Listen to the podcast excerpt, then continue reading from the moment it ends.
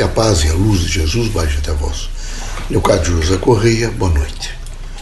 Veja, irmãos, a presença nossa na Terra, nessas manifestações, é antiga, é tão antiga quanto a evolução do gênero humano na Terra. E se nós pudéssemos, nesse momento, levantar todas as nossas posições diante é, do humano e a presença dos espíritos nessas manifestações, nós diríamos que estamos continuamente sensibilizando o homem para que ele pudesse, para que ele possa, né, pudesse, possa, e vai, sempre faremos isso, enxergar melhor o dia seguinte. Estar mais capacitado para administrar contradições, né, posições diferenciadas, enfim, saber enfrentar mais os chamamentos e as diversas, os diversos acontecimentos do dia seguinte ou daquele momento em que ele está vivendo. A proposta sempre das nossas manifestações é realmente sensibilizá-los a um estado de coragem, mas para isso é preciso que haja autoconhecimento. A um estado, por exemplo, de exercício de fé, mas para fazer exercício de fé, o indivíduo deve ter um autocontrole e deve realmente se alcançar e em todos os aspectos da sua vida de consciência ele deve estar presente o sentido da imanência, portanto, do Criador. Devemos sensibilizá-los, por exemplo, a uma interação maior com o próximo. Devem os irmãos todos, em toda a caminhada da Terra, estar absolutamente preparados para o diálogo, para a amizade, a afetividade, o perdão, a compreensão, legitimando efetivamente as relações humanas. Nós, as nossas manifestações estimulam sempre o homem, vejam, a ter uma força de vida. E essa força de vida implica, vejam, um respeito profundo pela vida e, particularmente, pela vida inteligente. O que nós queremos é que os irmãos vejam uma consciência crítica que se apura a cada dia.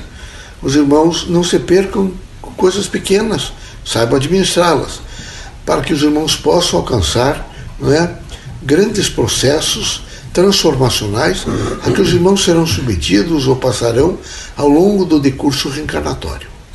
Assim, todos os dias, em todas as oportunidades, a cada acontecimento, os irmãos devem estar preparados para se indagar muito de que maneira os irmãos vão de fazer, vão de operar para resolver algumas dessas questões. Só é possível resolver algumas questões. Eu não estou falando nem positivo nem negativo mas que traga aos irmãos uma sensação de que os irmãos sabem enfrentar, vejam, fatos, atos, comportamentos e situações convergentes ou divergentes, eh, se os irmãos realmente tiverem um certo domínio sobre si mesmo, domínio de autoconhecimento e uma certa prontidão para todo acontecimento. Quando os indivíduos são frágeis, estão sempre fugidios de si mesmos, estão permanentemente querendo procurar terceiros, porque os terceiros devem ajudar, estão procurando quase que milagres. Milagre não existe, meus amigos.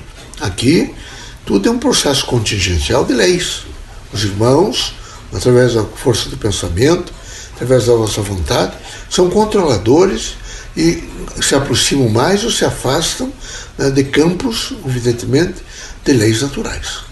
Na medida em que os irmãos aproximam mais dessas leis, e se beneficiam com essas leis, os irmãos ficam mais fortes e administram melhor os circunstanciais do cotidiano.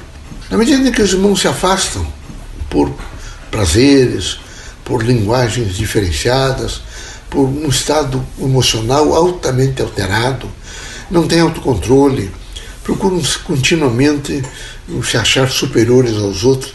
Portanto, os irmãos se distanciam, vejo, numa complementação por parte de todos aqui na Terra, todos estão, os que estão encarnados, na contemporaneidade de, de cada um, portanto, da vida da humanidade contemporânea, é um sentido de contribuição.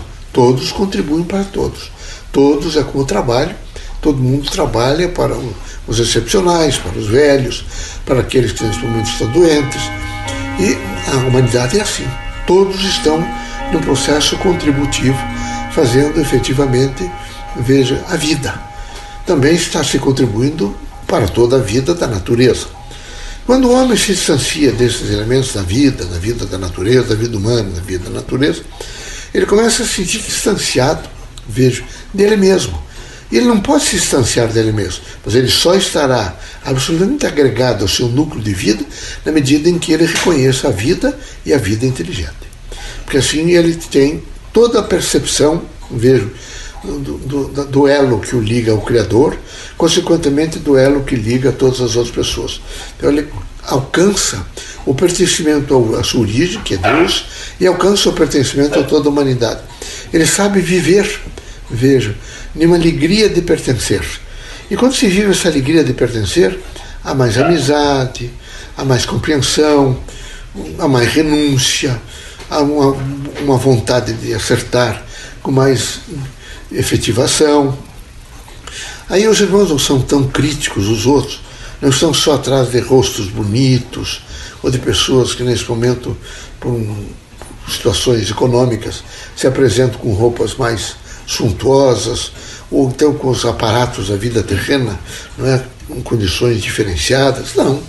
Vocês começaram a admitir que as pessoas são todas iguais, que é lógico que cada um tenha a leitura facial, a leitura do rosto, para fazer as relações com as pessoas. Isso é um, até um aviso que a própria natureza dá, porque isso vem através do Criador, para que os irmãos saibam se acautelar, que os irmãos saibam o que vão dizer, o que é que devem falar, o que é que não devem falar. Mas se os irmãos tiverem por norma que todas as pessoas e que todos os outros são inferiores, ou que os irmãos devem ser ultra suma respeita, respeitados, que todos devem favores aos irmãos, os irmãos se isolam, é? necrosam, aquela faculdade da alegria, faculdade da satisfação, e é horrível. Veja, o, a, o centro espírita precisa de lideranças. Precisa de liderança. Os exercícios mediúnicos precisam de liderança. As palestras públicas precisam de liderança. Não é? As conferências precisam de lideranças as presenças dos centros espíritas é preciso, é, devem ser exercidas por líderes. Mas quem é o líder? Líder é aquele homem correto, aquele sujeito que tem decência, aquele sujeito que sabe caminhar, ele encontra um riacho, ele não vai simplesmente dizer que eu pulo. Ele precisa ter uma noção se realmente ele alcança outra margem. Assim é a vida. Ele não é afoito. Ele tem uma, uma dimensão, evidentemente, pessoal que lhe dá uma condição existencial e vivencial crítica, e ele sabe operar essa criticidade no seu próprio comportamento. Então, é muito importante que os irmãos entendam que nós somos de mais lideranças. E o homem, o líder é aquele que naturalmente é um homem que procura no diálogo, no aconselhamento, vejo, no olhar, né, na, às vezes na repreensão, ser um indivíduo justo pelo menos dentro daquilo que ele entende ser justo. Ele procura ser bom. E não é ser bom para que os outros todos o aplaudam ou possam dizer, olha, é um homem que precisa ser seguido. Não. Ele é naturalmente um homem que é, sabe fazer o diálogo com todos, nesse diálogo respeitoso, interativo e pronto no sentido de permitir entendimento entre as partes, ele faz o seu campo de liderança ajudando, recebendo ajuda, sendo sincero e vivendo intensamente aquilo que representa mais do que nunca o ser humano potencialmente posto em torno de todos os outros, vivendo em torno de todos os outros e sabendo na sua dimensão pessoal individual que ele deve crescer, deve progredir, deve realmente alcançar valores novos e sempre lembrando que através desse crescimento, desse progresso, ou até do desenvolvimento de partes da sua inteligência, é que ele vai ser mais útil à humanidade a todos os outros e à sua própria evolução, o seu próprio quadro evolutivo. Assim, a nossa recomendação ao manifestarmos na Terra é que os irmãos todos sejam criaturas muito lúcidas, que procurem dissertar aos irmãos mesmo o que é a lucidez de que maneira eu posso ser lúcido? Como é que eu posso ser útil é? sem humilhar ninguém? Como é que eu posso fazer caridade sem hostilizar, sem demonstrar superioridade?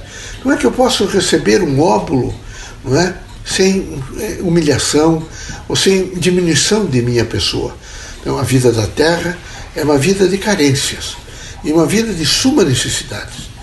Os irmãos todos, é, é, potencialmente, nesse momento, postos em situações, às vezes, econômicas mais fortes, menos fortes e às vezes fraquíssimas, todos dependem uns dos outros. Então, por favor, se utilizem da melhor forma possível da inteligência e use uma racionalidade crítica para fazer das relações humanas, veja, uma interação permanente, aonde o respeito, a dignidade humana, a força do trabalho, o saber esperar, a disposição para dizer ao outro, veja, eu não sei responder para o senhor, para você ou para a senhora, o que a senhora está me perguntando, mas vou tentar me informar, então logo saiba, trarei resultados para a senhora. É, alguém que procura, na medida do possível, demonstrar, vejo, que na dimensão da natureza e do processo evolutivo é um indivíduo que tem a fé permanente no seu ser, na sua consciência, no seu coração, no seu espírito, portanto, na sua inteligência.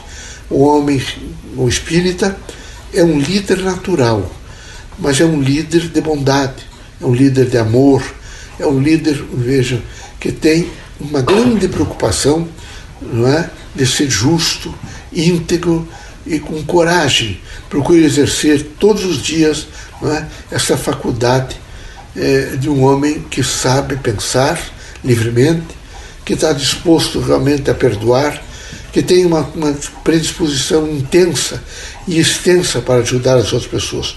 Portanto, o líder espírita é um sujeito aberto, que mira nesse momento, mais do que nunca aprender, modificar comportamentos e se ajustar, veja um aprendizado novo para buscar novos conhecimentos e, consequentemente, nessa cadeia infinita, evolutiva, estar sempre em prontidão para as transformações. Que Deus seja com vocês todos que nesse momento de um pouco de chamamento, de uma certa indecisão, vocês ponham fé que os laboratórios estão trabalhando na busca de uma vacina contra o Covid-19, que isso se aproxima realmente de efeitos positivos para toda a humanidade. O pensamento dos irmãos que compõem nesse momento essa massa da Terra é muito importante para ajudar nos laboratórios, para fortalecer os cientistas, nesse momento, para sensibilizar os políticos a compreenderem que devem, é, de alguma forma, contribuir para o alcance dessa, dessas vacinas. Assim, recomendamos aos irmãos que não se desesperem, que façam todos os dias a utilização da prece, que procurem dialogar com seu eu interior, com firmeza, que façam indagações a si mesmo quando as coisas estiverem difíceis, se perguntem: o que é que eu devo fazer? E os irmãos terão as respostas. Se perguntem: está tão difícil, como é que eu poderei realmente resolver essa situação? Aguarde um pouco, façam a prece, imediatamente fluirá para os irmãos a mensagem que lhes ajudará realmente a alcançar soluções para alguns dos problemas que os estão, que os estão, estão afligindo. Coragem, meus amigos. O religioso espírita é aquele que sabe esperar, que ama, que tem muita coragem e que está sempre disposto, veja, chegar o dia seguinte com alegria. Que Deus os ilumine, que Jesus os ampare. Vou trazer aos irmãos algumas palavras que podem ter significação muito profunda no contexto e no texto da vida cotidiana de cada um, desde que ele saiba aproveitá-las, meditá-las da melhor forma possível. Deus, o caminho que estou fazendo me parece de grandes indagações. Há momentos de incerteza, de grandes dúvidas. Assim, peço ao vosso poder que me dê oportunidades de alcançar compreensão e dignificação da minha própria pessoa pelo exercício pleno de consciência de que nada chega ao meu ser senão pela vossa vontade. Que eu seja sempre forte para entender todos os comandos inteligentes do universo, portanto, do vosso ser. Que assim seja. Pai, é muito importante que eu entenda o meu campo missionário. Que eu não tenha vaidades, que orgulho não bata a minha porta, nem penetre no meu ser. Que todos os dias haja na minha consciência a força da renúncia e a possibilidade imensa de, de repartir um pouco do que eu tenho com o meu semelhante. Que eu não tenha medo de ser bom, nem possa me permitir ser rude com o meu próximo. Assim, meu Pai, que eu possa, no, no concurso da vida terrena para a evolução espiritual, compreender os acontecimentos pequenos, médios e grandes, que possa administrá-los da melhor forma, procurando, pela própria inteligência, alcançar aquilo que eles, que eles representam no conjunto do meu processo evolutivo. Perdoe-me a ousadia de pedir tanto, mas dê-me a consciência de renúncia, de amor e de fraternidade para com o meu próximo, para com o universo. Na luta do cotidiano, as coisas ficam às vezes muito difíceis. Passo nesse momento por grandes indagações. Sei que estou reencarnado provisoriamente. A terra é uma passagem.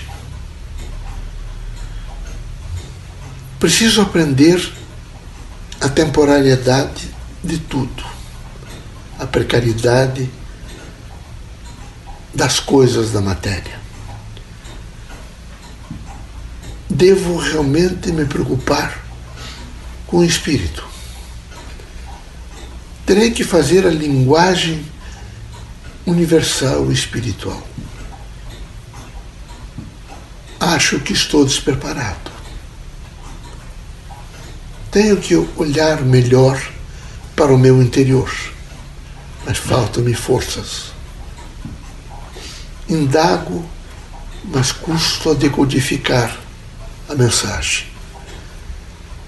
Fica difícil separar aquilo que realmente estou pensando daquilo que recebo num campo intuitivo. Dá-me, meu Pai, a força para ser honesto comigo mesmo e com o próximo. Que nada possa quedar-me, destruir-me ou diminuir-me, para que eu possa, nos momentos de dor, de angústia, de sofrimento, administrá-los da melhor forma possível, sem nunca blasfemar, me angustiar ou duvidar da vossa extraordinária presença. Que assim seja. Mestre Jesus, sei da vossa vontade em nos ajudar do vosso poder em nos ensinar a ser pacientes, bondosos e justos. A vida da terra é um brilho que a todo instante deixa de existir. A vida do espírito é a luz do, no caminho Assim, Mestre Jesus, ensina-me a compreender melhor o vosso Evangelho, a ser mais humilde, mais sincero, que nada possa realmente alterar a minha vontade, não em purificar-me, mas em experimentar as diversas situações sem nunca me revoltar. Sei que o meu instrumento de defesa e de construção é a prece, a oração, a firmeza do meu caráter e a dimensão crítica que impulsiono na direção de minha vida. Que Deus seja sempre conosco e que a vossa presença, Mestre Jesus, se faça sempre em toda a minha vida. Que assim seja.